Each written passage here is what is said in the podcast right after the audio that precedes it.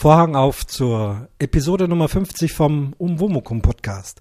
Ich grüße euch, Jubiläumsfolge heute und ich stelle auch gleich einen Gast vor, der heute zusammen mit mir diese Folge macht und er sitzt auch tatsächlich direkt neben mir. Grüß dich, Stefan. Hallo Christian, vielen Dank für die Einladung. Ja, freut mich, dass du bei dieser, ja, hoffentlich besonderen Folge mit dabei bist. Ähm, sag doch mal, worüber wir heute reden wollen.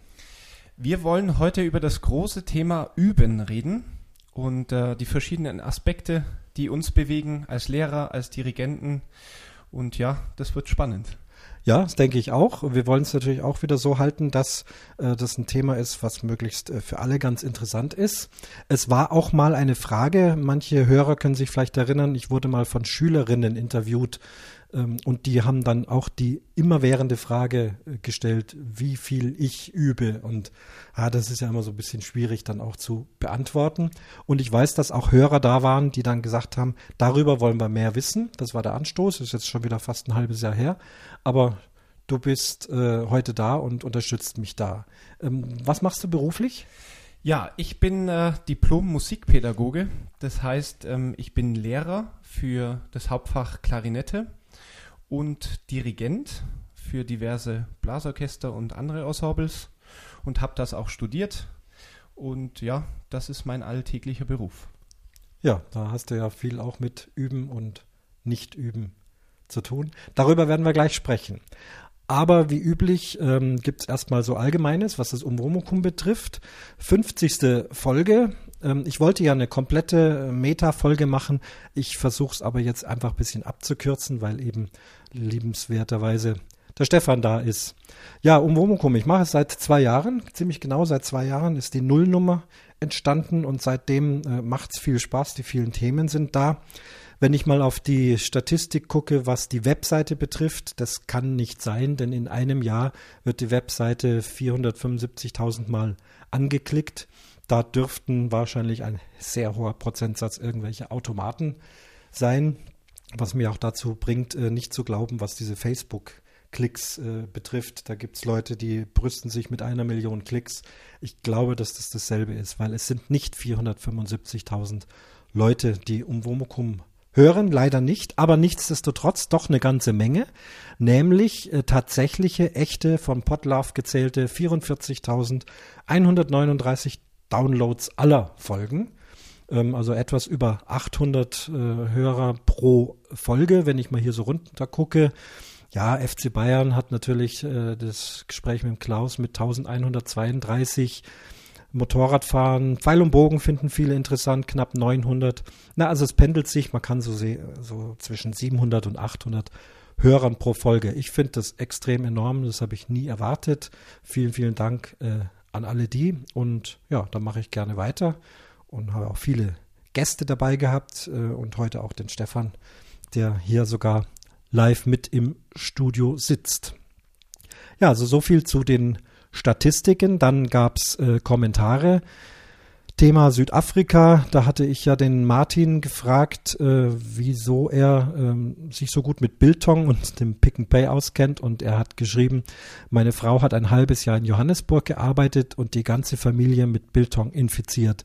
Zum Glück besuchte einer unserer Freunde einmal im Jahr die Neumeier Station des AWI und bringt uns auf dem Rückweg via Kapstadt handelsunübliche Mengen mit. Ja, also nochmal Biltong, ja, diese Spezialität, dieses getrocknete Fleisch und da ist der Martin ein großer Fan davon. Ich habe ihm dann auch unüblicherweise ganz schnell schriftlich mal geantwortet. Vielen Dank für die schnelle Aufklärung. Ja, Stefan, magst du den etwas längeren Kommentar von der Himbeerkönigin vorlesen? Das wäre nett. Sehr gerne. Hallo Christian, was für eine spannende und interessante Folge die musste ich einfach in einem Stück zu Ende hören und dir dann auch gleich schreiben. Wie du siehst, habe ich mich langsam, aber sicher fast nach vorne durchgehört. Eigentlich habe ich noch zu mehreren deiner Episoden Kommentare im Kopf. Aber dann habe ich mir doch nicht gleich die Zeit für eine etwas längere E-Mail genommen. Wie du dir jetzt schon denken kannst, bin ich eine von den Hörerinnen, die besonders auch das Thema Musik in deinem Podcast schätzt. Und besonders spannend dabei finde ich deine Berichte darüber, wie es hinter den Kulissen zugeht. Das scheint bisher kein Thema in anderen Podcasts zu sein. Jedenfalls habe ich nichts dazu gefunden. Aber vielleicht habe ich auch nicht gründlich genug gesucht. Wie stellt man also ein Programm für ein Konzert zusammen? Erstaunlich, was alles beachtet werden muss und was auch der interessierte Laie nicht bemerkt. Da habe ich höchstens an künstlerische Aspekte gedacht. Schmunzeln musste ich bei deiner Schilderung des Schlafbonbons. Auch ich habe schon einige Male bei klassischen Konzerten erlebt, dass entweder Solist oder Orchester das Publikum mit einem gute Nachtlied verabschiedet haben, aber auf die einfache Idee, dass sich mit einem ruhigen Stück auch der Applaus beruhigt, bin ich noch nicht gekommen. Ich danke dir sehr für diese Folge und sende herzliche Grüße, Renate. Ja, danke Renate. Sehr schöner Kommentar, vor allem auch hier zum Thema äh, Musik. Ich hatte ja da über die Programmgestaltung gesprochen, die für Dirigenten auch immer sehr herausfordernd und schwierig ist. Stefan, das kennst du auch. Ja. Ja, also was für Stücke spielt man und darum ging es ein bisschen und sie bezieht sich auch hier auf die Zugabe, wo ich dann gelegentlich mal, äh, wenn die Leute zu sehr toben, auch mal was Langsames spiele, damit sie uns Musiker dann irgendwann nach Hause lassen. Ja, die Renate hört äh, die Umwomukum-Folgen der Reihe nach durch. Ich sag's nochmal, das ist auch Sinn der ganzen Sache. Da ist wenig Tagesaktuelles dabei, sondern man kann sich das jederzeit anhören. Seid ihr gerne dazu eingeladen. Bevor wir beide jetzt gleich loslegen, auch nochmal Werbung in eigener Sache. Es gibt ja ähm, noch einen neuen Podcast von mir. Das Thema Geocaching habe ich ja komplett ausgelagert in den Podcast Spielbrett Erde. Ich werde da einen Link äh, zum Feed äh, reinsetzen, wer da mal reinhören möchte. Und äh, meine Frau ist auch unter die Podcasterin gegangen, hat immer mit der Ruhe-Podcast, da geht es um Entspannung, um Meditation. Ähm, ja, hört einfach mal rein, auch dieses werde ich verlinken. Also im Hause um Womukum tut sich einiges. Ja, man kann fast sagen, ein privates Podcast-Label, denn äh, den Podcast meiner Frau betreue ich auch technisch und ja, sie spricht rein und ich sende das, macht sehr viel Spaß. Ja, dann können wir losgehen, Stefan? Ich habe Folgendes gemacht. Ich habe vier äh, befreundete Orchestermusiker mit verschiedenen Instrumenten äh, spontan befragt äh, oder gefragt, was ist Üben? Die waren auch nicht vorbereitet darauf, äh, hatten plötzlich ein Mikrofon unter der Nase. Mir ging es darum, dass die spontan rauslassen äh, und nicht vorbereitet äh, wissenschaftlich überlegen, was sie sagen. Und ich würde sagen, hangeln wir uns mal an diese vier Aussagen äh, ran und gucken mal, was uns dazu einfällt. Und wenn wir dadurch sind, sehen wir mal, was noch übrig bleibt an Zeit und Ideen von uns. Und da würde ich mal anfangen mit dem Adam. Der Adam ist Klarinettist, also ah, aus deinem klasse. Fach Berufsmusiker. Das ist eine ganz schwierige Frage. Das ist jedem selbst überlassen, was üben ist. Ja, das ist wie, also das Noten studieren, äh, das Notenmaterial lesen erstmal und dann so weit äh, bringen, dass, dass man das einfach spielen kann. Fertig. Fertig. Okay. Ein Pragmatiker, oder? Ja, hat es auf den Punkt gebracht. Das ist bestimmt ein sehr wichtiger Teil des Übens, ähm, dass man einfach die Noten kennenlernt und dann auch ähm, beherrscht. Bloß wie man da hinkommt, ist natürlich eine ganz spannende Frage. Da werden wir versuchen, äh, da heute dahinter zu kommen. Ja. Genau. Aber letztlich, was er sagt, ja, also er ist ja eben auch Berufsmusiker, da erwartet man ja ohnehin, dass man alles kann. Und auch Berufsmusiker wachsen ja nicht im Himmel und können alles, sondern müssen ja tatsächlich üben. Richtig. Äh, um das zu können, was man von ihnen verlangt. In dem Bereich ja dann fehlerfrei. Die Amateure versuchen werden es aber nicht immer schaffen, fehlerfrei zu spielen. Beim Berufsmusiker sollte da der Prozentsatz sehr hoch sein. Hältst du es eigentlich für möglich, dass man komplett fehlerfrei spielt? Komplett fehlerfrei. Also wirklich komplett fehlerfrei. Als Profi. Als Profi. Auch als Amateur. Also ich habe schon viele Konzerte erlebt und Vorspiele, auch von Profis, von richtig Vollprofis, die wirklich jeden Tag oder jedes Wochenende Konzerte spielen. Ähm, richtig fehlerfrei denke ich nicht. aber das liegt auch im Auge des Betrachters. Was sind Fehler? Mhm. Also wenn wir jetzt über wirklich Töne reden, mit den Fingern, äh, die richtig platziert sind, da denke ich, dass ein Profi wirklich fehlerfrei spielt. Über das ganze Leben kann ich es nicht beurteilen, weil das ist ja immer eine spannende Frage, auf welchem Zeitraum man das äh, betrachtet. Aber fehlerfrei liegt meines Erachtens dann vielleicht im Auge des Betrachters, weil es hat ja auch viel mit Interpretation zu tun. Hat mir das gefallen? Aber wenn du es ganz nüchtern betrachtest, fehlerfrei mit den richtigen Noten, denke ich schon.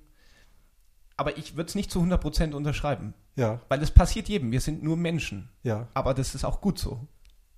Das, das denke ich auch. Also genau das mit der Betrachtung. Also ähm, wenn ich mit meiner Frau was anhöre, äh, vielleicht sogar was Oboen-spezifisches, was ich selber in- und auswendig kenne, dann zucke ich mal hier und zucke mal da und dann sagt sie, da war doch nichts, das, Ja. das spielt doch schön. Ne? Ja.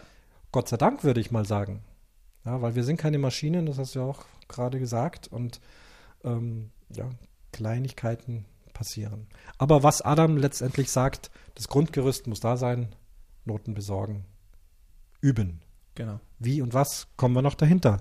Gehen wir doch mal zum nächsten. Ich muss mal gucken, was äh, jetzt so reinpasst. Nehmen wir mal hier den Klaus. Der Klaus ähm, ist ein nicht reiner Berufsmusiker. Er ist aus der Rock- und Pop-Ecke, spielt in einer Soulband Gitarre und singt. Hat aber auch noch einen anständigen Beruf nebenher. Ist aber wirklich, man kann auch sagen, professionell unterwegs, weil er mit seiner Band spielt und Geld verdient. Und den Klaus habe ich eben dieselbe Stell äh, Sache gefragt. Was ist Üben? Hören wir mal den Klaus. Was ist Üben? Das ist eine gute Frage, lieber Christian. Ich habe mir kurz ein bisschen Gedanken drüber gemacht. Es ist so, ich übe eigentlich recht gerne. Also für mich alleine. Und äh, was mir noch viel mehr Spaß macht, ist natürlich eine gemeinsame Probe mit meinen Mitmusikern in der Band, wenn wir uns treffen. Und auch da ähm, muss ich sagen, das Wichtige, glaube ich, am Üben ist die Regelmäßigkeit. Ähm, ich könnte jetzt hier so ein paar äh, Sprichworte äh, bemühen. Es ist noch kein Meister vom Himmel gefallen oder äh, was gibt's da noch so Schönes? Äh, früh übt sich, was ein Häkchen werden will. Gibt's das? Ich glaube schon, ja. Nee.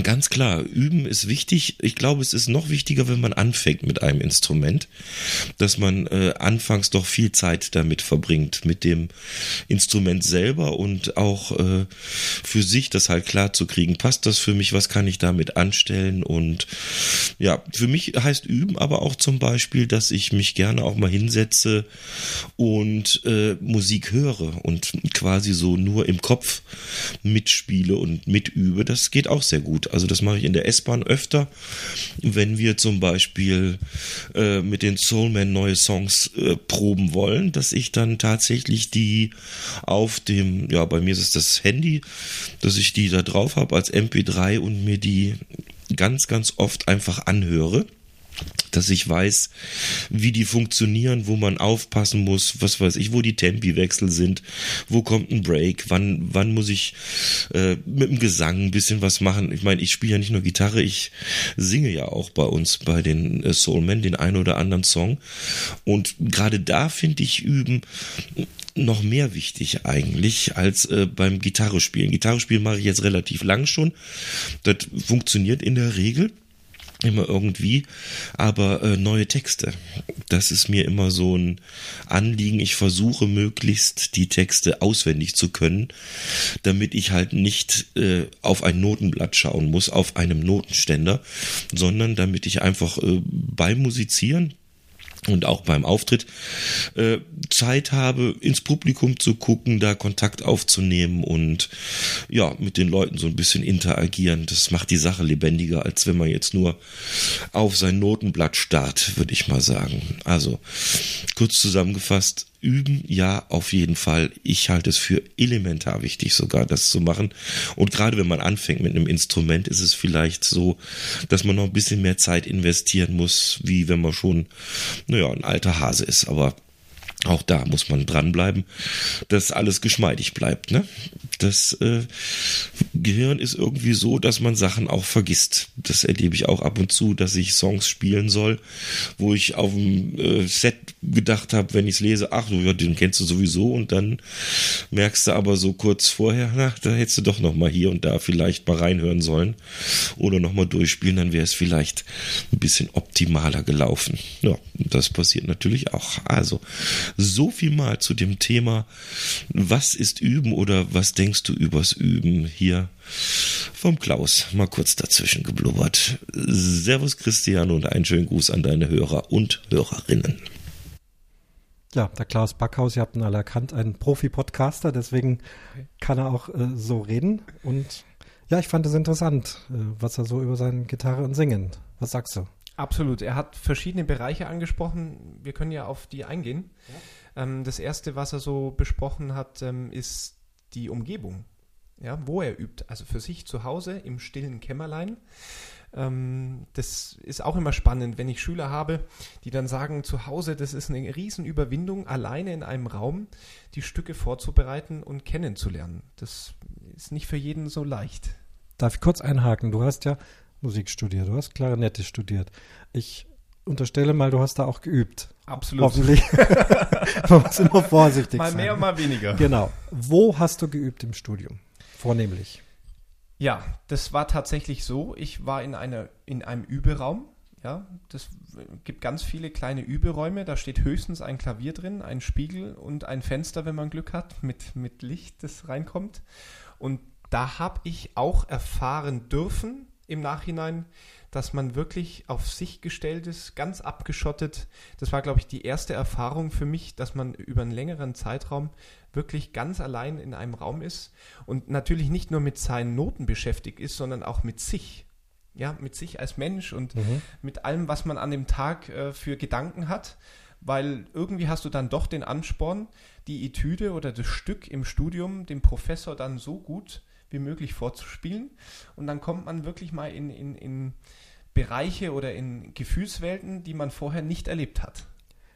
Hättest du auch zu Hause üben können? Hast, hast du zu Hause geübt? Also während des Studiums sehr selten, weil ich wirklich an dem Ort war in Augsburg, wo ich dann auch studiert habe. Und da hatte ich dann eben die Gelegenheit, ähm, wenn man eine Übe, einen Überaum bekommen hat. Ich möchte immer Übezelle sagen, weil mhm. manche. Ich ähm, weiß, wovon du sprichst. Genau, manche Studenten sagen dann oft Übezelle, aber es war keine Zelle. Also es war wirklich ein Raum, der halt nicht zu groß war. Und zu Hause habe ich selten geübt. Vorher, vor dem Studium, immer zu Hause. Wo ich so mit elf, ja, mit zehn, zehn habe ich Klarinette spielen angefangen. Da habe ich zu Hause geübt und da war es, glaube ich, auch eine spannende Frage, wo meine Eltern mich üben lassen und wo ich üben möchte. Mhm. Und ich glaube, äh, ja, im Großen und Ganzen habe ich im Wohnzimmer geübt, aber meine Eltern waren immer darauf äh, bedacht, dass ich alleine übe. Höchstens, dass sie mal sagen, jetzt geht's los und haben mal reingeschaut, aber ich, meine Eltern haben mir sehr viel Freiraum gelassen und ich habe anscheinend den Freiraum auch genutzt was ich so äh, peripher weiß, dein Vater macht auch Musik. Hat der, ist der öfters mal reingekommen, hat gesagt, da musst du aber immer ein Fist spielen oder, oder hat er dich in Ruhe gelassen? Mein Vater ist Amateurmusiker mit Leidenschaft, äh, Flügelhornist und Trompeter und auch Dirigent. Und ähm, er hatte die Heimatkapelle unter sich, hat die dirigiert, wo ich dann quasi meine musikalische Karriere gestartet habe. Als Jungmusiker, als kleiner Klarinettist der unter seinem Vater oft gespielt hat.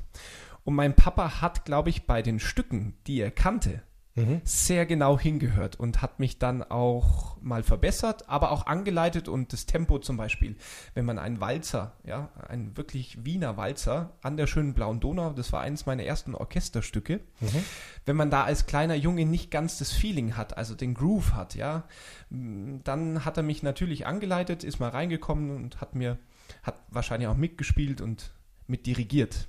Aber dann bei Stücken wie zum Beispiel das Concertino von Karl Maria von Weber, das ist für Klarinette ein wunderbares Stück und Standardliteratur, dass man einfach. Und sehr anspruchsvoll. Richtig, ja, das stimmt. Kommen wir an die andere Ecke. Genau. Und da hat dann mein Papa natürlich weniger gesagt, weil er einfach die Stücke auch nicht kannte und ist dann nicht groß drauf eingegangen. Ja, ja also Übezelle um von äußeren Einflüssen abgeschottet zu sein. Das war der Mittel im Studium, ging mir genauso. Ich hätte zu Hause üben können. Es gab also auch nicht Probleme mit Nachbarn oder irgendwas. Das kommt ja noch dazu. Nee, gar nicht. Aber wenn ich zu Hause geübt habe, äh, der Ablenkungsfaktor war zu groß. Da kannst du dies, was jeden, da kannst du im Kühlschrank gehen, dann ruft jemand an, was auch immer. Also ich habe mich dann, wenn es darum ging, äh, ich muss was tun, ich will was tun, mhm. tatsächlich auch. Bei mir war es das Richard Strauss Konservatorium in München am Gasteig. Da waren fensterlose Übezellen, äh, mit schönen dicken Wänden. Ich wäre übrigens heute froh über so einen Raum, weil ich da drin einen schönen Podcast machen könnte. Oh. Denn unser Raum hier ist etwas ein bisschen raumhallig. Ein Traum, aber äh, habe ich leider nicht mehr. Nee, aber kann ich eigentlich auch bestätigen. Gehen wir weiter beim Klaus. Regelmäßig, hat er gesagt.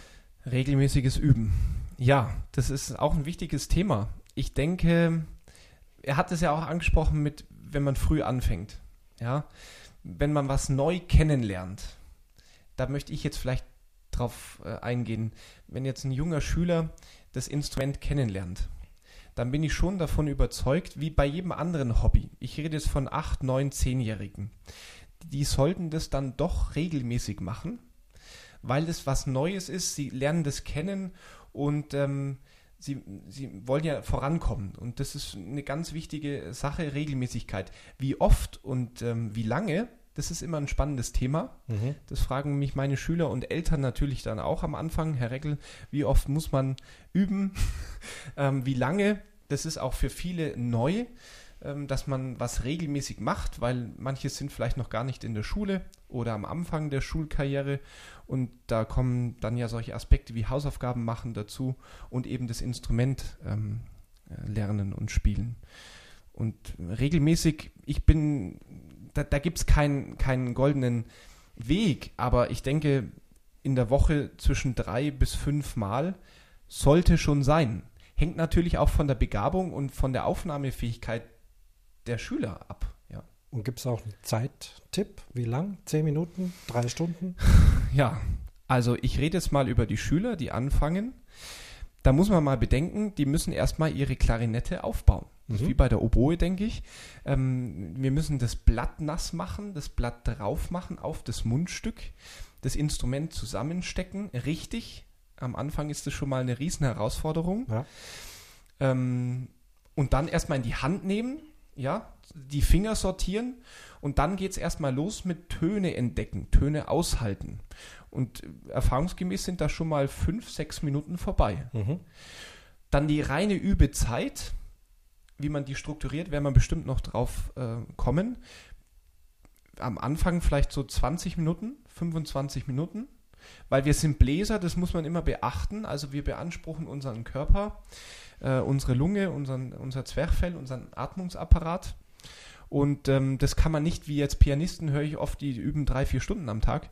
Da muss man bei uns ein bisschen aufpassen, vor allem wenn so junge Schüler wirklich Puste geben und ihren Abend da auch kontrollieren. Also denke ich mal 25 Minuten, insgesamt eine gute halbe Stunde. Mhm. Ich weiß, dass das nicht jeder einhält. Die ja. meisten sind wahrscheinlich nur bei 20 Minuten und manche kommen tatsächlich auf ihre 40 Minuten. Und wenn sie richtig Freude haben, spielen die auch mal eine Stunde mit Unterbrechung am Sonntag mit Mittagessen und nachmittags geht es gleich weiter. Mhm. Ja, da bin ich dir dankbar für den Punkt, weil äh, das ist natürlich ganz wichtig. Wir müssen differenzieren, welches Musikinstrument, und der Klaus hat auch vom Singen gesprochen, ähm, worum es geht. Und die Frage der Schülerinnen, das ist ja eine typische Frage. Die fragen, wie lange übst du? Du bist Berufsmusiker und sie erwarten eigentlich, dass ich sage, ich übe sechs Stunden am Tag. Und dann kommt, oh, es gibt so, was weiß ich, solche David Garretts oder was, die hauen solche Aussagen raus. Tun es vielleicht auch. Geige, ja. Klavier, das sind Instrumente, wo äh, die Finger extrem viel lernen müssen. Wir Bläser sind eher äh, ja, Hochleistungssportler, müssen äh, Gesichtsmuskeln trainieren, Lippen, Bauchmuskeln, Atmung, äh, auch die Finger, aber vorsichtig gesagt nicht so extrem feinmotorisch schwierig wie eine Violine, wenn man ein wahnsinnig schweres Stück spielt. Ja. Dafür müssen wir aber durch Blasen ähm, das Instrument zum Klingen bringen, während man auf dem Klavier, die Pianisten mögen mir das verzeihen, draufdrückt und der Ton kommt leidlich Gut, ja. aber da geht es dann halt mit den Fingern los. Ja. Also hier, was du gesagt hast, ein Unterschied. Ähm, das Beschäftigen mit dem Instrument habe ich nachher auch noch ein bisschen was. Ähm, der Klaus hat, war mir auch noch eingefallen, auch das Hören von Musik. Also er hört sich Stücke an. Zählt ja. das auch zum Üben? Also mittlerweile ist es ein ganz wichtiger Punkt bei meinem Unterrichten. Ähm, es geht um CDs, um YouTube, um neue Medien, wo man überall Musik anhören kann und auch anschauen kann. Also bei mir ist es so, am Anfang möchte ich nicht gleich die Medien einsetzen. Der Schüler sollte die Möglichkeit haben, seinen Ton, den Raumklang etc. selber zu spüren und zu fühlen. Dann so ab dem zweiten Ausbildungsjahr ist es bei mir gerade, dass die CD mit ins Spiel kommt. Ähm, das heißt, da ist ein Playback drauf, die können sich die Stücke von einem Klarinettisten, der das einspielt, anhören, weil die Stücke werden echt schwieriger und manche tun sich im zweiten Ausbildungsjahr wirklich schwer, Stücke von Grund auf selber zu lernen. Der erste Punkt ist ja, ich kann sie als Lehrer vorspielen, dann haben sie schon mal einen Höreindruck. Das mache ich gelegentlich, aber nicht immer, weil ich möchte auch, dass mein Schüler selber die Melodie erkennt und wir reden oft in der Musik über Phrasen. Phrasen sind einfach sinnvolle Abschnitte. Und ähm, die sieht jeder anders. Das ist eben die Interpretation. Ja, ich kann alle meine Entchen im, im Gesamten durchspielen oder ich kann ähm, Phrasenenden setzen und muss ja auch Luft holen.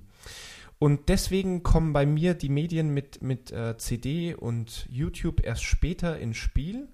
Am Anfang spiele ich auch sehr gerne auf dem Klavier die Melodie vor, wenn ein Schüler keinen Zugang findet. Ja, also es gibt einfach Schüler, die sehen die Töne einzeln und sehen noch nicht eben die große Phrase, den großen Abschnitt. Und da muss man denen helfen, wo eben der erste Abschnitt zu Ende ist und die Melodie einen Sinn gibt. Und andere Schüler, die spielen einfach frei weg, ähm, die Töne schon richtig verbunden und die haben dann schon im Kopf und in der Vorstellung ihre Melodie.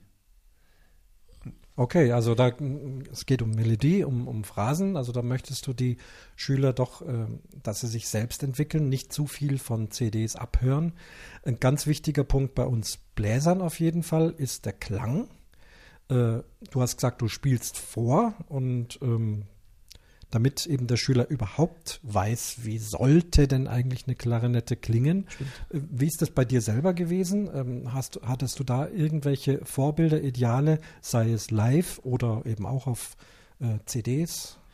Also mein erster Lehrer, der hat tatsächlich viel vorgespielt, seine Interpretation und das war so im Nachhinein für mich sehr wichtig, weil dann hatte ich eine mögliche Version und hat mir auch, das wird mir jetzt gerade bewusst, viele CDs vorgespielt. Nehmen wir wieder das Concertino von Karl Maria von Weber.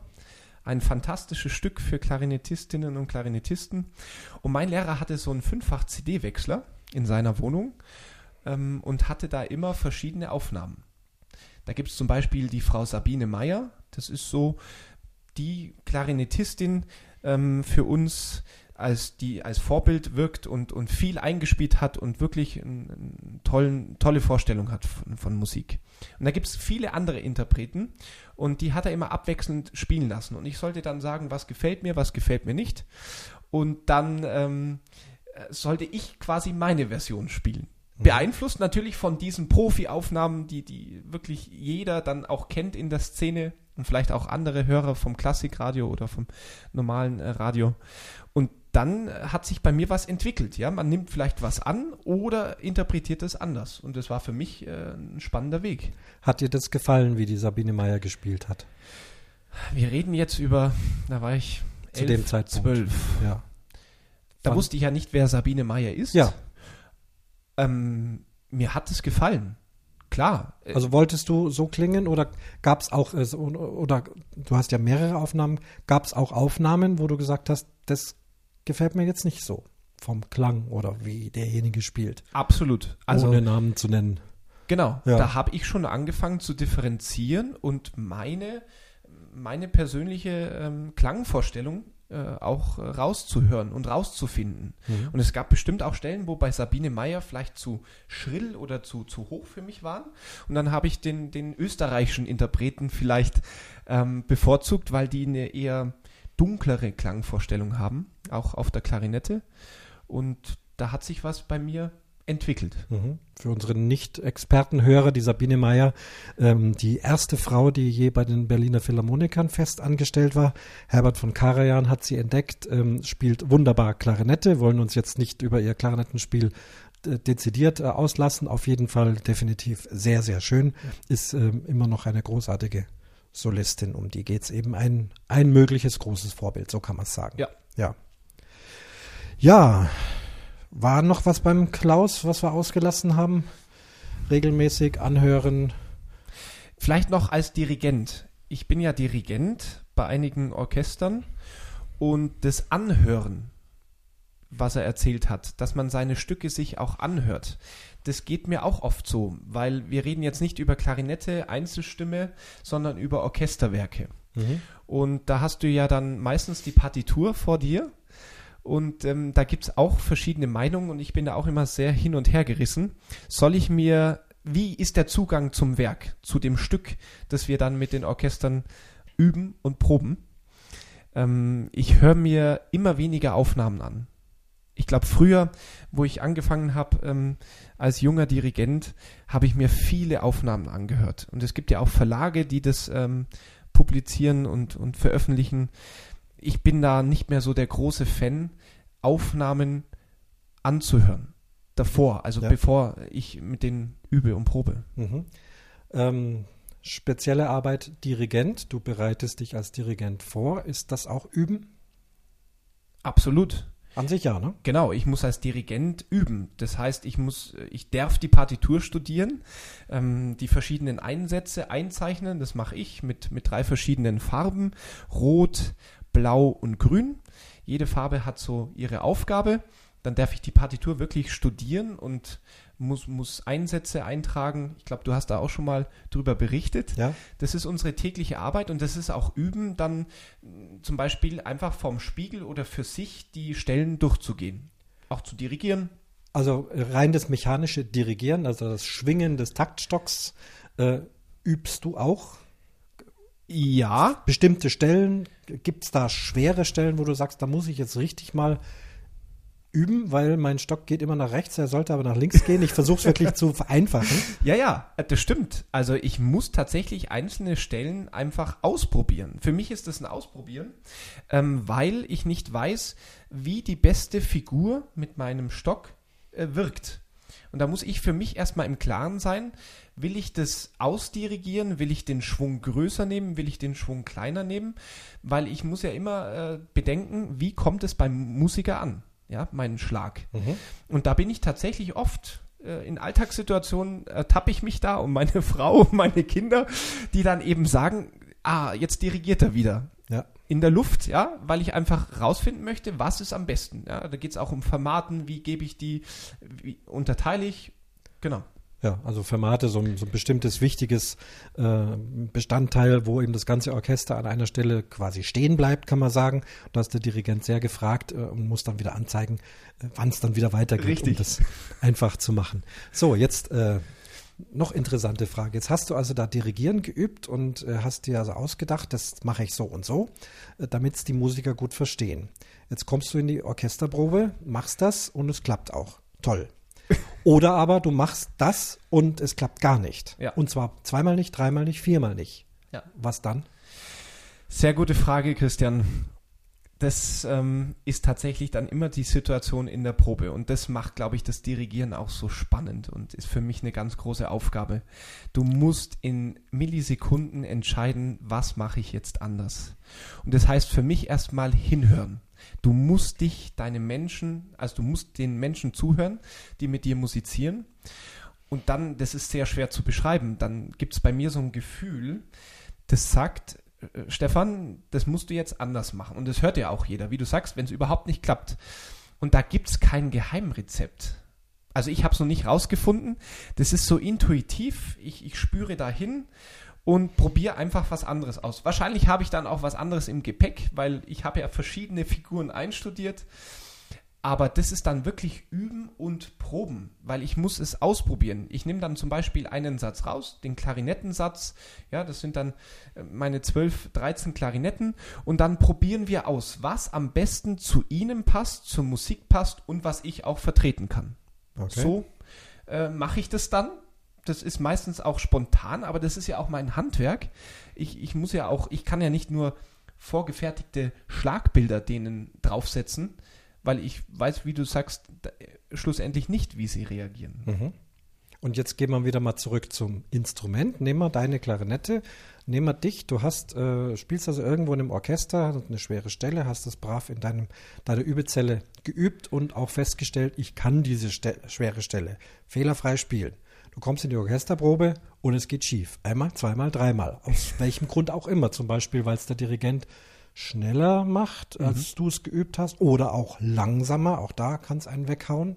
Äh, kommt das vor und, und was machen wir dann? Tja, gleiche Situation. Man muss im Moment entscheiden. Ich habe natürlich ein paar Fähigkeiten, oder, auf dem Instrument, vielleicht, dass ich mich konzentriere, dass ich mich mehr konzentriere auf die Finger oder eben nicht auf die Finger. Das ist ein ganz spannendes Phänomen äh, bei mir und bei vielen Kolleginnen und Kollegen, dass man sich dann eben nicht mehr so auf das konzentriert, was hätte, was schief geht oder was eben nicht.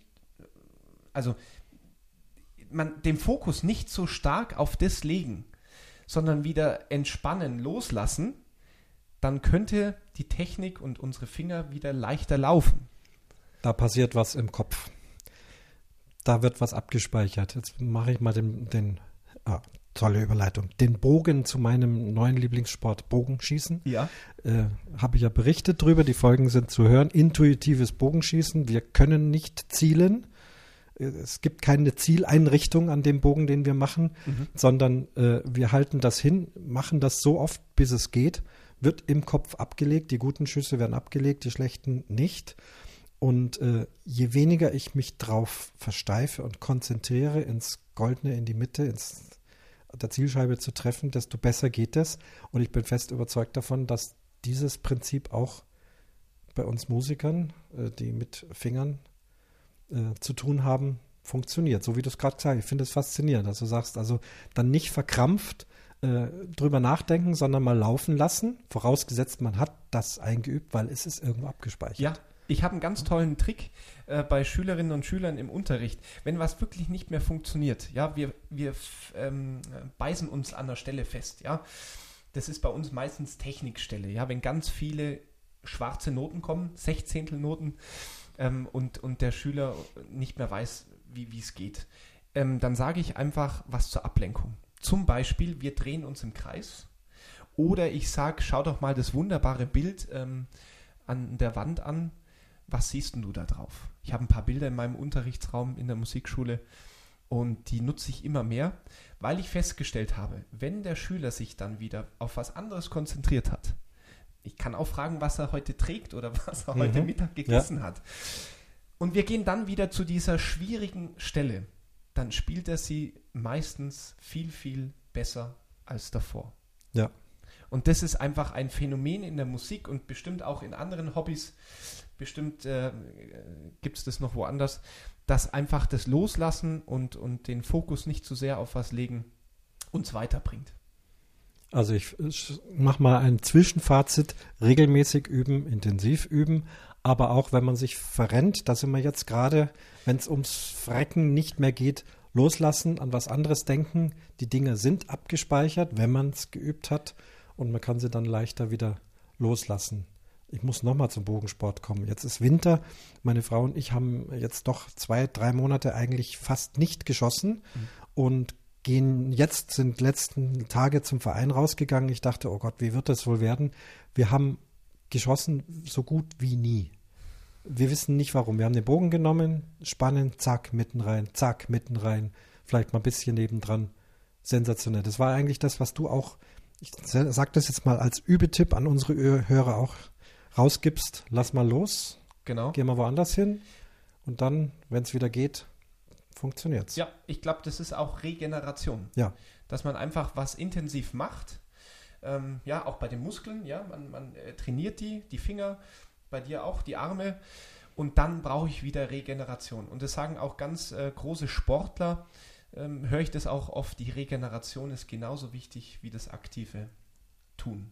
Ja, auch Mediziner sagen, also das Prinzip ganz grob ist ja so, dass äh, Fähigkeiten welcher Art auch immer, alltägliche oder eben ein Musikinstrument spielen oder Bogenschießen, ja zunächst erstmal im Kurzzeitgedächtnis abgelegt werden und dort möglichst oft wiederholt werden. Man sagt also mindestens 20 Mal. Mhm. Äh, also bitte 20 Mal in der Woche üben, die Stelle. und äh, wenn das dann erfolgreich ist, also wenn man selber auch reflektiert hat, das war jetzt gut so, ja, äh, dann schiebt es sich langsam in ein Langzeitgedächtnis. Und da ist es dann drin und da kann man es abrufen. Das kannst du bestimmt bestätigen. Du hast im Studium schwere Stellen geübt, die du vielleicht jetzt äh, zehn Jahre nicht mehr gespielt hast. Und ich weiß, dass, wenn das jetzt wieder kommt, ruckzuck das drauf ist. Das ist noch da. Ja, absolut. Das ist wirklich erstaunlich. Dann hat sich auch das Üben in der Übezelle gelohnt, ja. dass man dann aber auch nicht gleich merkt im Studium, ja. sondern wie du sagst, das ähm, setzt sich dann ins Langzei Langzeitgedächtnis und ist wirklich wieder parat. Andersrum, wenn ich dir jetzt also eine super schwere Stelle, also Noten äh, vorlegen würde, du hast jetzt hier deine Klarinette in der Hand, fiktiv, ja. ähm, schaust dir das an. Das kannst du so nicht spielen. Das ist so wahnsinnig schwer, dass du da jetzt zwei, drei, viermal das ausprobieren müsstest auf die Schnelle. Mhm. Kannst es dann. Ja? So, und dann nehme ich es dir weg und äh, halbe Stunde später sollst du es nochmal spielen. Was würdest du sagen? Das funktioniert nicht mehr so. Nicht wirklich, ne? Nein, ja. das, da fehlt was. Ja. ja. Deswegen muss man richtig üben und richtig abspeichern. Und das ist mein Job als Lehrer, mhm. den Schülern mitzugeben, dass sie auch so äh, agieren. Und bestätigt das, die These des Regelmäßigen vom Klaus Backhaus. Absolut. Ja? Äh, wir haben mehr. Also, jetzt gucken wir mal hier. Hier gibt es wieder eine andere oder zusätzliche These. Ähm, das ist der Horst. Der spielt äh, auch Klarinette, aber hauptberuflich Saxophon. Ich glaube, er erklärt es auch. Wir hören mal rein.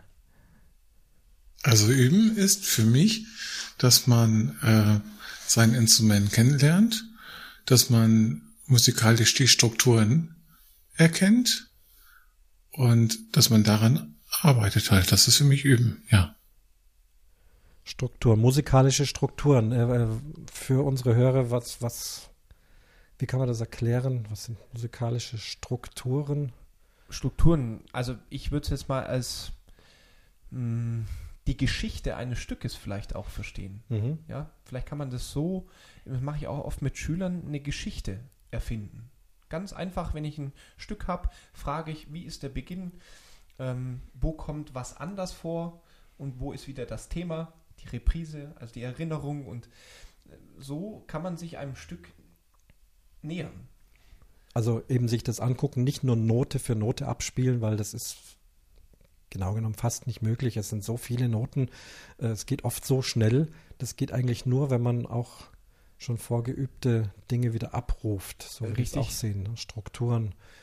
Und wir als Musiker, gerade die Studierten, aber auch mit, mit Amateuren, mit Schülern, mache ich es auch in einem gewissen Maße, eine gewisse Musiktheorie, also Tonleitern, äh, Tonarten, also C-Dur und G-Dur, das hat jeder schon mal gehört.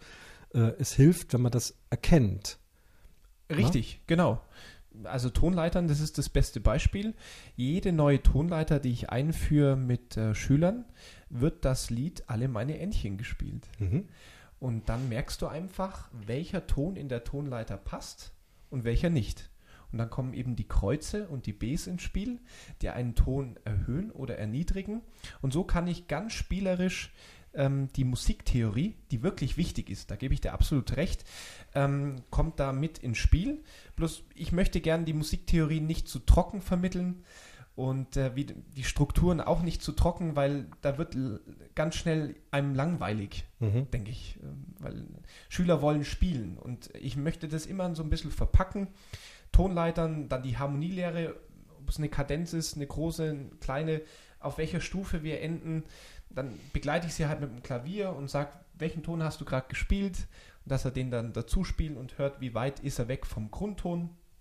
Und ähm, das möchte ich einfach bei, bei jungen Schülern wirklich spielerisch vermitteln, die Musiktheorie. Ja. Also es sollte halt einen Sinn haben. Ne? Also das, der Horst spricht ja von Strukturen. Also mir geht es so. Ich ähm, studiere gerade mit meinem Bläserquintett ein sehr, sehr schweres neues Stück ein, was also wirklich ich noch nie gesehen habe ähm, von Debussy, einem französischen Komponisten und das sind wirklich wahnsinnig viele schwarze Noten. Und als ich das erste Mal gesehen habe, äh, keine Chance. Also mhm. so viele Noten und so viele, wie du gesagt hast, Kreuze und B und Dings. Und dann geht man her und guckt mal, was ist denn hier? Aha, da geht es hoch und runter, immer in F-Dur und dreimal. Und dann geht es hoch und runter immer in E-Dur, weil aufgrund meiner musiktheoretischen Kenntnisse habe ich das dann in Ruhe erkannt. Als ich das dann wusste, konnte ich die Stelle eigentlich schon. Mhm. Weil ich ja das leidige Tonleitern üben, wo man sagt, muss das sein, das ist ja längst schon abgespeichert, ewig schon. Ja. Ich muss es nur wissen. Aha, du sollst E-Dur spielen? Ja, kann ich. Ja. Aber Noten lesen, so schnell konnte ich nicht. Also das war jetzt auch für mich, bin ja nur echt lang schon im Geschäft, wieder die Erkenntnis, was der Horst da gesagt hat, so eben Strukturen. Mhm. Also es geht jetzt nicht nur um Tonarten, es können auch, du hast ja gesagt, auch andere Strukturen, Geschichten, äh, einfach ein Sinn, ein Gesamtzusammenhang und nicht nur einfach Töne abspielen. Ne? Ja. Das kann der Computer. Töt, töt, töt, töt. Und das war's dann, ne? Richtig. Und deswegen klingt es so schön, wenn wir live spielen und der Computer, wenn er seine Piepstöne macht, nicht. Auch ein Grund. Ne? Ja, Gott sei Dank. Ja. Das ist einfach organischer. Ja? ja? Der Mensch musiziert mit seinen Gefühlen, Emotionen und vielleicht noch, noch ein Einfall von mir, das mit den Bildern erklären. Das ist sehr wichtig, weil nur Töne, wie, wie du gesagt hast, das ist für viele Schüler einfach zu abstrakt, ja. Und wenn man einfach sagt, das ist ein Anfang, ein, ein wunderschöner Morgen mit, mit Sonnenaufgang, dann spielt der Schüler oder die Schülerin das schon ganz anders. Und da steckt dann schon so viel drin von der Musiktheorie, weil es einfach warm klingt und, und, und hell oder strahlend. Und das macht es auch spannend, das so zu verpacken und nicht nur zu sagen, das ist Piano, also leise mhm. und in dieser Tonart. Also gibst du es den Schülern auch mit für zu Hause zum Üben? Also pass auf, äh, mach mal so und so, hab mal dieses Bild und beschäftige dich mal in diesem Sinne damit. Absolut. Ja? Ich habe auch die Spiele angefangen. Also ich lerne jeden Tag dazu, weil meine Schüler mich auch inspirieren und wieder mir was mitgeben. Zum Beispiel hatte ich zwei ganz kreative Schülerinnen, die zu jedem Stück ein Bild gemalt haben. Und da haben wir zum Beispiel ein Klarinettentrio gehabt mit drei, vier verschiedenen Bildern. Die Prinzessin im Turm, die Zwergenwiese, der Märchenwald. Und dann kamen die zwei Mädels mit ihren Bildern auf Groß DIN A3 und haben wirklich sich Gedanken gemacht, wie bei ihnen die Musik ankommt. Und dann ein positiver Effekt, die haben es öfters gespielt, weil sie ja auch die Musik kennenlernen wollten, haben die Bilder verknüpft mit den Tönen und somit, äh, wir, wir, konnten jeden, jeden Monat ein Konzert vorspielen. Äh, in der Musikschule gibt es regelmäßig Vorspiele für Schüler, die sich trauen und wollen. Und dann haben wir diese Bilder mit der Musik präsentiert und es war jeden Abend ein Highlight, wenn diese zwei Mädels mit mir gespielt haben. Mhm. Lernst du als Instrumentalist auch dazu? Geht dir das manchmal so, dass du einen Unterricht gehalten hast und festgestellt hast, äh, jetzt kann ich auf, mein, auf deiner, oder kannst du auf deiner Klarnette plötzlich etwas besser spielen als vorher? Ja, absolut. Ich nehme jetzt mal das Beispiel, ich habe Additum-Schüler, also die machen Musik im, auf dem Gymnasium, haben das mit als Hauptfach. Ja. Und bei der Praxis kommen die zu mir, das wird dann von der Schule unterstützt. Und dann spielen wir wirklich ganz tolle Stücke. Unter anderem auch wieder das Concertino mhm. von Weber und wir spielen Mozart und wirklich ganz, ganz tolle, hervorragende Werke. Und die kann ich, die habe ich im Studium gelernt. Bloß ich ähm, spiele sie ja nicht für mich. Ich, spiel, ich will ja mit der Schülerin ähm, das Stück erarbeiten. Und in diesen ähm, Stunden lerne ich ganz viel dazu, sei es in der Technik. Ich, ich gehe an Stellen ran, wo ich ganz anders sehe von der Griffkombination. Ja, auf der Klarinette gibt es verschiedene Griffe. Den Gabelgriff und den Nullergriff. Mhm. Das heißt, wie muss ich meine Finger anordnen auf die Tonlöcher, obwohl es der gleiche Ton ist. Ja. Und da lerne ich dazu, da gibt es dann andere Ansichten und äh, ich merke dann auch, oh, das funktioniert auch gut mache ich mal so. Und auch musikalische Stellen. Ich interpretiere ja mit der Schülerin das Stück. Und vom Studium her, da war ich dann 15 Jahre jünger, habe ich es anders interpretiert. Und ähm, jetzt in diesem Moment mit der Schülerin ähm, erfinden wir eine andere Geschichte. Mhm. Und da lerne ich wirklich dazu und das ist spannend. Da bekomme ich viele neue Impulse in meinen Rucksack. Ich nenne es immer meinen musikalischen Rucksack. Und den nehme ich dann wieder mit zum nächsten Unterricht. Und auch für mich, wenn ich zu Hause das Stück spiele, habe ich ganz viel neue Inspiration. Und das merkt die Schülerin gar nicht, Aha. weil ich mit ihr ja spielerisch das Stück ähm, kennenlerne. Und das ist ein toller Prozess. Ich gehe gestärkt aus dem Unterricht raus, Mhm. weil ich neue Impulse und, und Sichtweisen bekommen habe. Und die Schülerin natürlich, weil, weil ich ja einer der ersten Kontakte oder Lehrer bin, die ihr das Stück vermittelt. Ja. Das haben wir eigentlich bei allen unseren drei Kommentatoren mehr oder weniger auch schon, schon rausgehört. Dieses sich beschäftigen, also nicht nur Fingerkloppen. Äh, Und ich habe noch einen vierten und ich sehe, da geht's auch nochmal in die Richtung, den hören wir uns auch nochmal an. Das ist der Matthias. Der Matthias spielt berufsmäßig Querflöte und Gitarre Oh, in einem Blasorchester, in einem Berufsblasorchester. Üben ist für mich in erster Linie die Vorbereitung für einen bestimmten Einsatz, sei es ein Konzert oder eine bestimmte Probe. Ich muss sagen, dass ich sehr projektbezogen übe. Das heißt, ähm, die Basics müssen natürlich da sein, also Ton, ähm, Technik, das ist Voraussetzung, aber ähm, ich übe, indem ich die Stücke bearbeite, die in der nächsten Probe dran sind oder im nächsten Konzert. Und dafür nehme ich mir dann richtig Zeit. Und dadurch, dass ich zwei verschiedene Instrumente spiele, auch in den Konzerten, nämlich Gitarre und Querflöte, muss ich ähm, so vorgehen. Ich kann mir nicht die Zeit nehmen, äh, mein Üben zu beginnen mit langen Einblasübungen auf der Querflöte oder technischen Fingerübungen auf der Gitarre. Dann komme ich vorne und hinten nicht zurecht mit meiner Zeit. Ich übe also, indem ich schaue, was für ein Stück ist auf der Gitarre gefordert. Brauche ich eine E-Gitarre, brauche ich eine Konzertgitarre? Das ist ja jeweils eine völlig andere Technik. Ich muss mich dann beschäftigen mit den Einsatzmöglichkeiten der E-Gitarre. Das heißt Effektgeräte. Brauche ich eine Gitarre mit dünneren oder dickeren Saiten?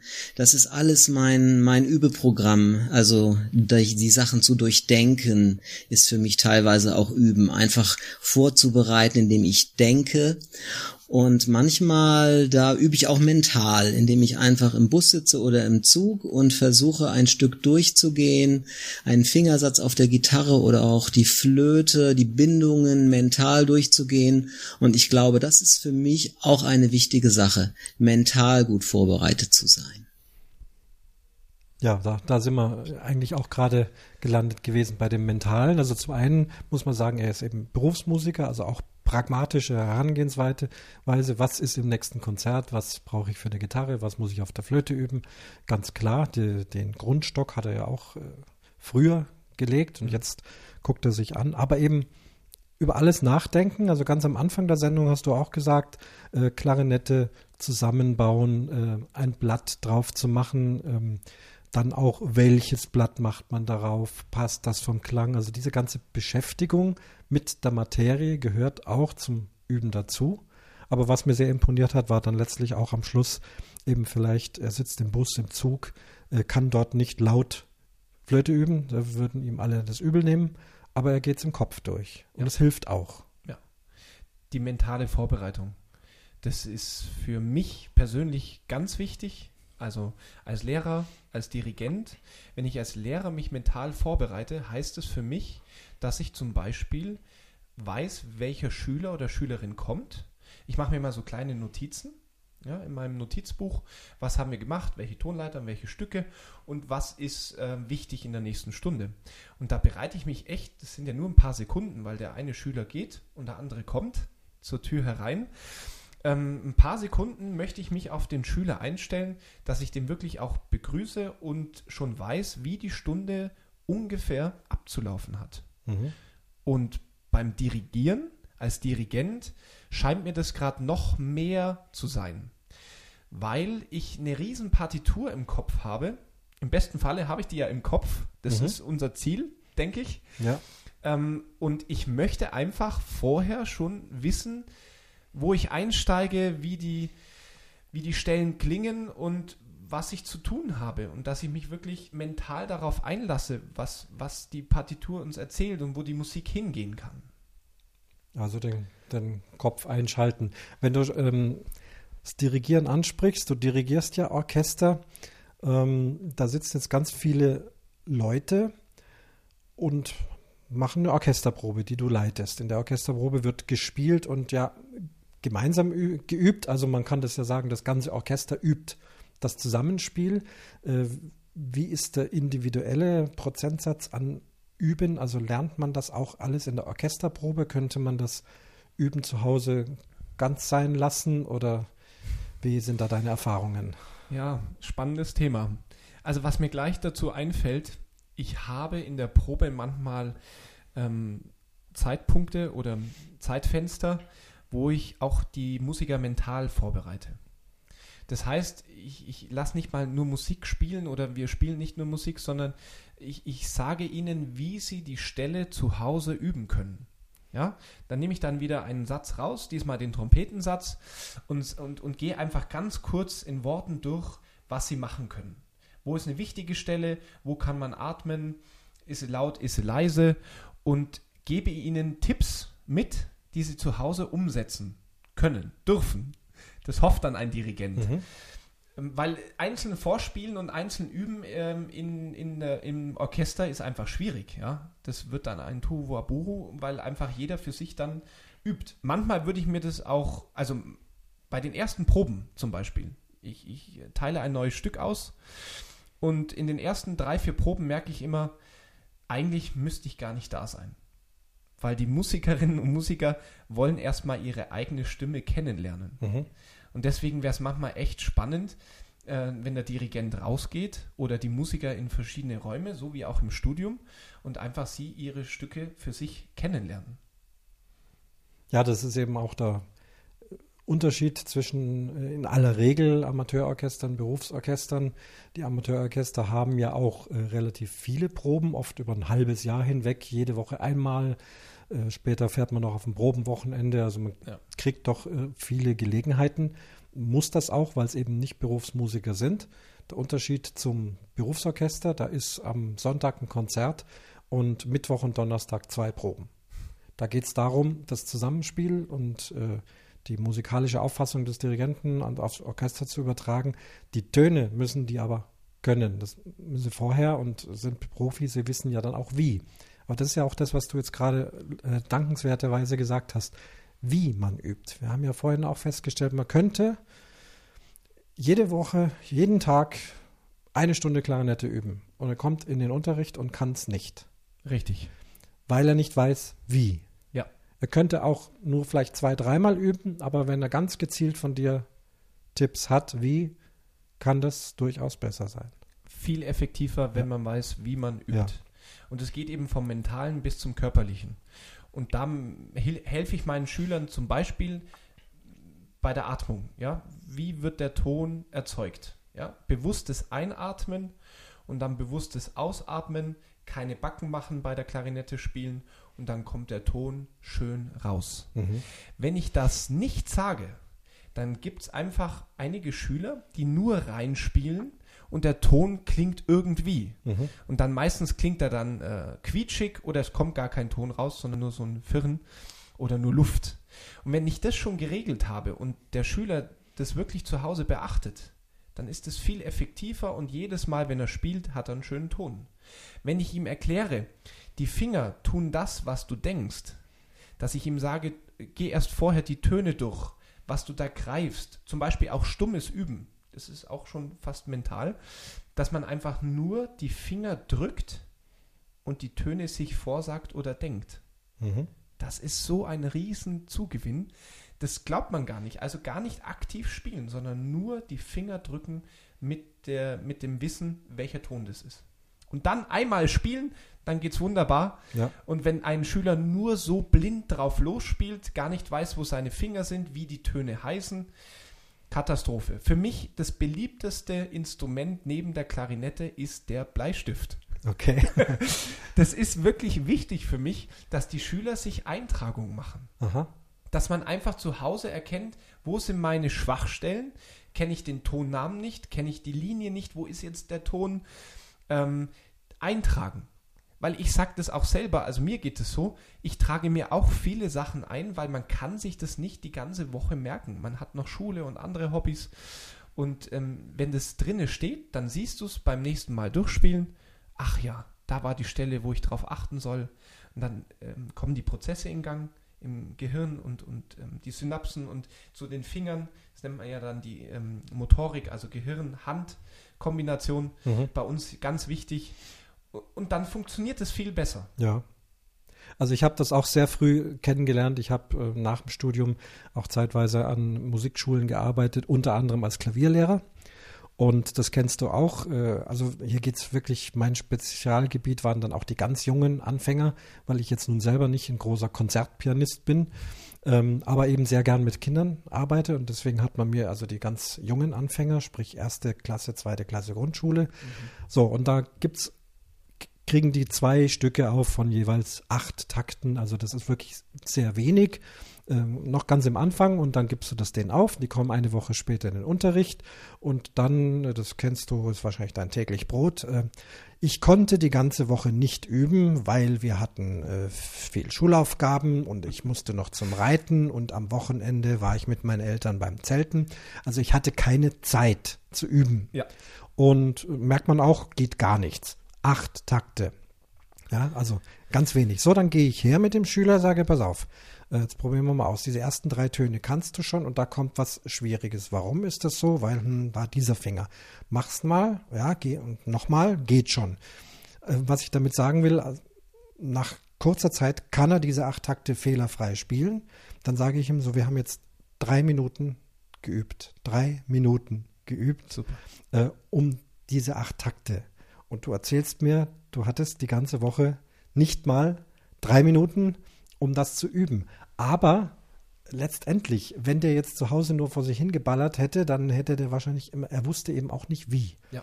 Und, und da bin ich dann auch als junger Instrumentallehrer, der ja jeden Tag dazulernt, wie du auch gesagt hast, draufgekommen, ich muss denen sagen, wie die das tun. Ja? Genau. Nicht hingehen und sagen, so, jede Woche 20 Minuten üben, basta, peng. Da sitzt du in fünf Jahren noch da und geht's immer noch nicht. Genau. Aber die Erkenntnis, dass du in drei Minuten dieses überschaubare Stück fehlerfrei kannst, ja, war ganz einfach. Aber selbst das, ja, wer anfängt, kriegt ja nicht zwei Töne nebeneinander. Das ist ja ganz normal. Klar. Geht jedem Anfänger so. Fand ich faszinierend. Super. Ja. Ja. Hab noch eine Anekdote für dich. Gerne. Genau aus dieser Gerne. Zeit auch faszinierend und ein bisschen mit Prominenz. Es ist Eine äh, Musikschule in einem sehr berühmten Münchner Stadtteil, wo viele äh, Prominente wohnen, unter anderem auch Fußballer, aber eben auch Filmschauspieler. Und da ist die Frau Verhöfen, die im bürgerlichen Namen Frau Verhöfen heißt, die aber immer noch im Fernsehen Senterberger heißt. So. Und deren beide Söhne, die mittlerweile große Regisseure sind, waren bei mir im Klavierunterricht. Als Anfänger. Als absolute Anfänger, genau Grundschule und so weiter. Und sie kam auch äh, regelmäßig, wenn es ging, vom Filmplan her und hat die gebracht. Und da gab es auch kein großes Ding, man war da gewohnt, Prominente, ist so. So, und die kam also eines Tages, äh, hat sie auch ihren Sohn da gebracht und sagt, ja, ich weiß, der kann das im Klavierunterricht immer nicht so richtig spielen. Ähm, das hat er mir schon erzählt, weil ich habe halt auch gejammert, ah, jetzt kannst du es wieder nicht. Und, mm, ähm, jetzt wollte ich mal was dazu sagen. Wir, wir sind ein sehr musikalischer Haushalt und tatsächlich musizieren wir fast jeden Tag. Es ist so, ich singe die Melodien immer mit von meinem Sohn und da kann der das, machen wir immer zusammen und da kann der das. Aber wenn er jetzt in Klavierunterricht kommt, äh, kann er es nicht. Darf ich mal mitsingen? Und ich als echt junger Lehrer sage, sag, wie geil ist das denn? Jetzt hockst du in der Ecke, Senta Berger singt dir was vor mit einer irr, irr tollen Musical-Stimme. Die Frau kann singen und der Kleine hat gespielt und da hat sie also bewiesen, pass auf, wir beschäftigen uns mit Musik halt auf unsere Art und Weise. Ich fand das auch wirklich wunderbar. Also es war toll, dass sie mir das gezeigt hat und eben auch gezeigt hat, es gibt nicht nur, hey, du musst üben und die Töne können, sondern der beschäftigt sich mit Musik. Das ist kein fauler Kerl. Ja.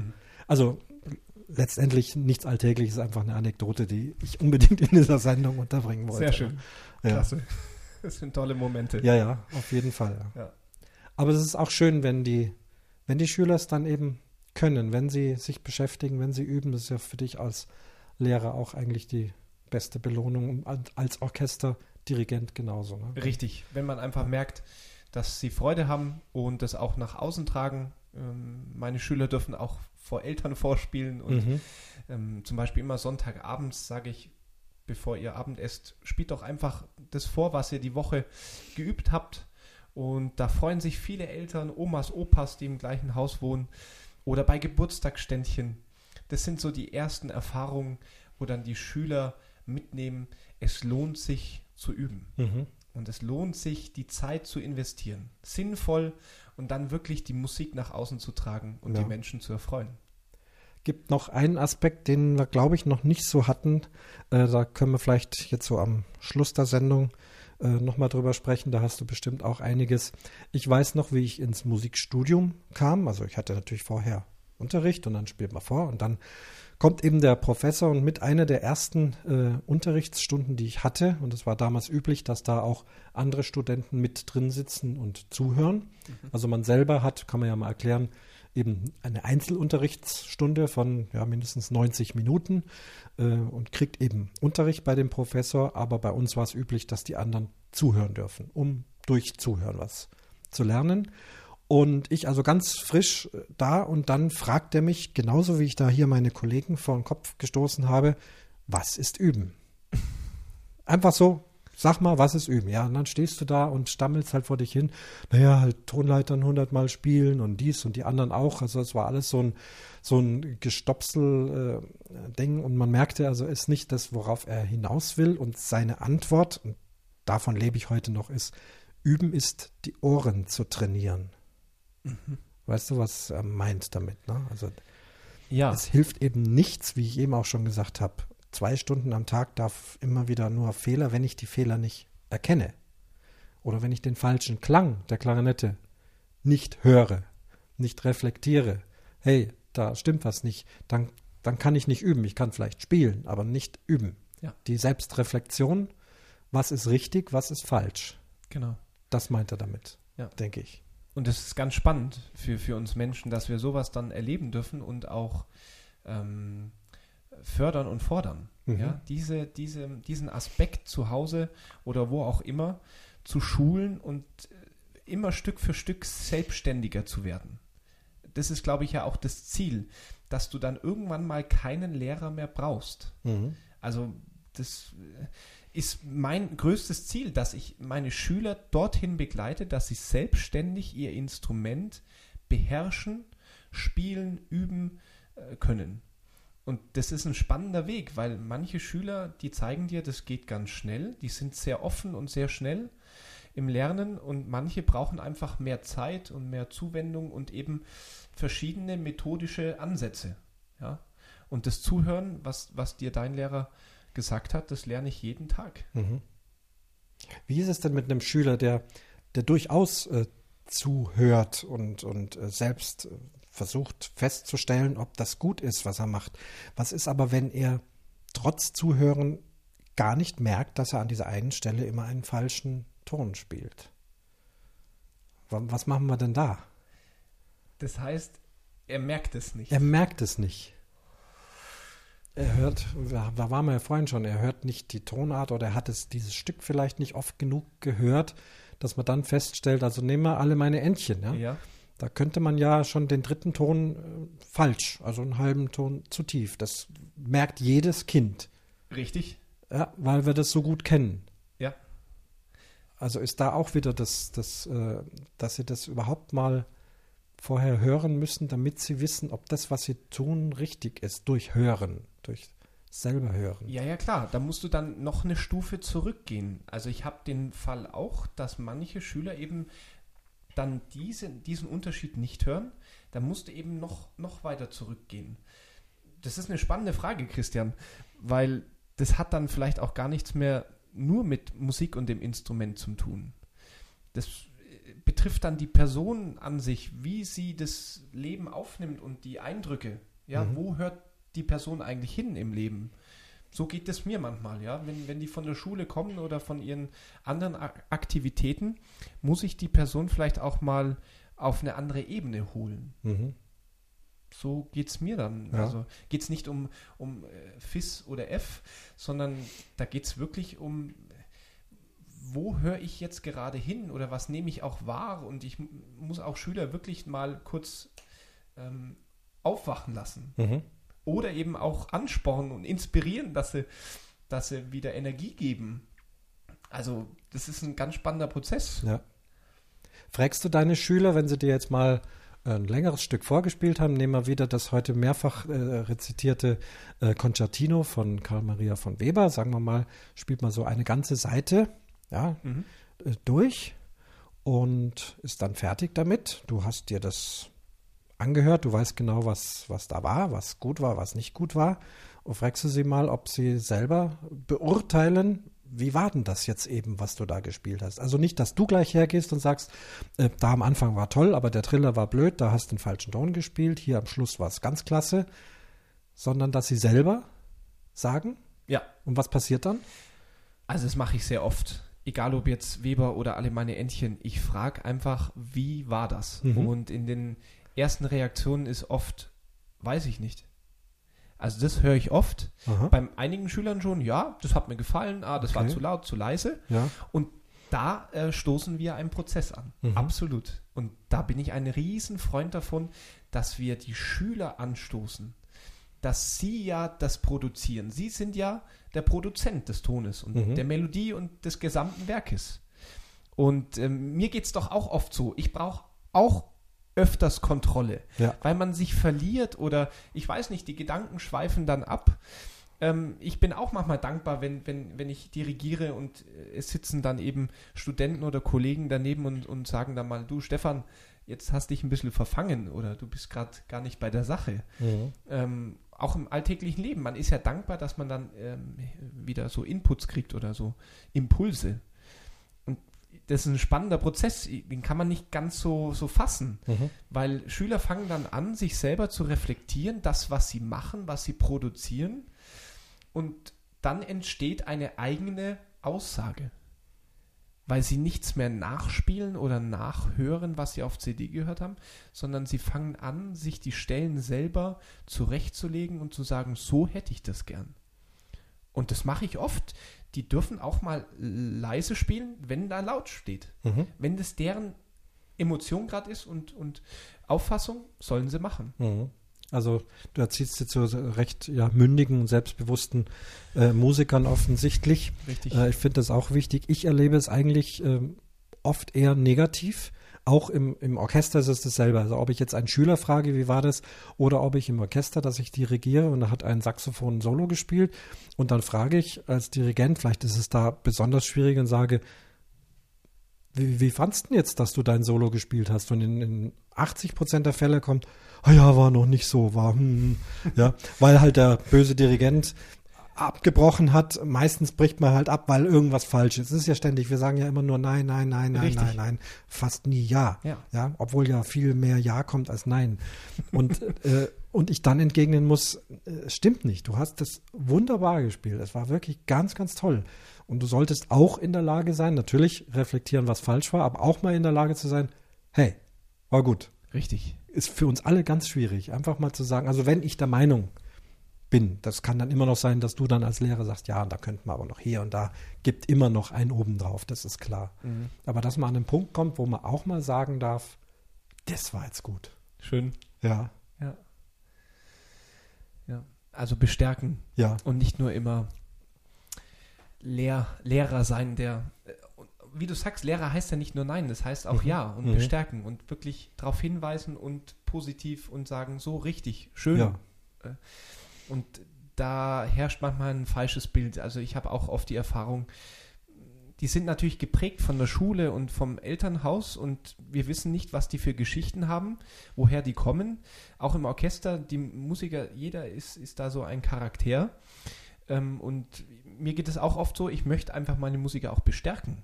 Und in den meisten Fällen erwartet man von mir dann eben ein Nein oder es geht anders oder das war falsch. Und da ertappe ich mich dann auch immer.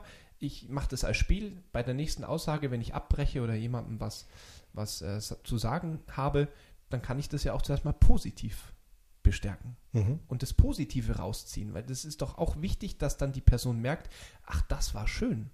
Und das andere können wir verbessern. Und ich glaube, nur so funktioniert offener und ehrlicher Unterricht und, und auch in der Probenarbeit mit Orchestern. Wir müssen da auf einer gleichen Ebene sein. Natürlich gibt es Sachen, die müssen wir ansprechen, dafür sind wir auch da als Lehrer und Dirigent. Bloß ähm, so der große Bogen muss immer positiv nach vorne gehen, dass eben die Person wachsen kann. Vielen Dank. Jetzt sind wir auf einem positiven Level. Ich würde gerne die Sendung hier beschließen. Ich muss nämlich noch üben. äh, stimmt tatsächlich. Ich danke dir sehr für deine äh, Teilnahme. Es hat wahnsinnig Spaß gemacht, äh, dich mit dir jetzt, äh, zu unterhalten. Wir hätten das durchaus auch noch zwei Stunden länger machen können. Du musst zum Kindergarten. Ich habe auch noch einiges zu tun. Tatsächlich ein paar Töne noch üben und äh, verschiedenes. Freue mich, dass du da warst und hoffe, dass allen das gefallen hat und vielleicht der ein oder andere da was rausziehen kann. Auch, ich glaube, dass die Sendung auch für diejenigen, die nicht Musik machen, sondern vielleicht Sport, Bogenschießen hatten wir drin, was auch immer. Eigentlich trifft es für viele Bereiche im Leben zu. Äh, Ich hoffe es zumindest, dass unsere Sendung ein bisschen dazu beiträgt. Klasse. Stefan, danke dir. Christian, vielen Dank für die Einladung. Sehr gerne. Ja, und damit schließt sich der Vorhang zur 50. Episode vom Umwomukum Podcast.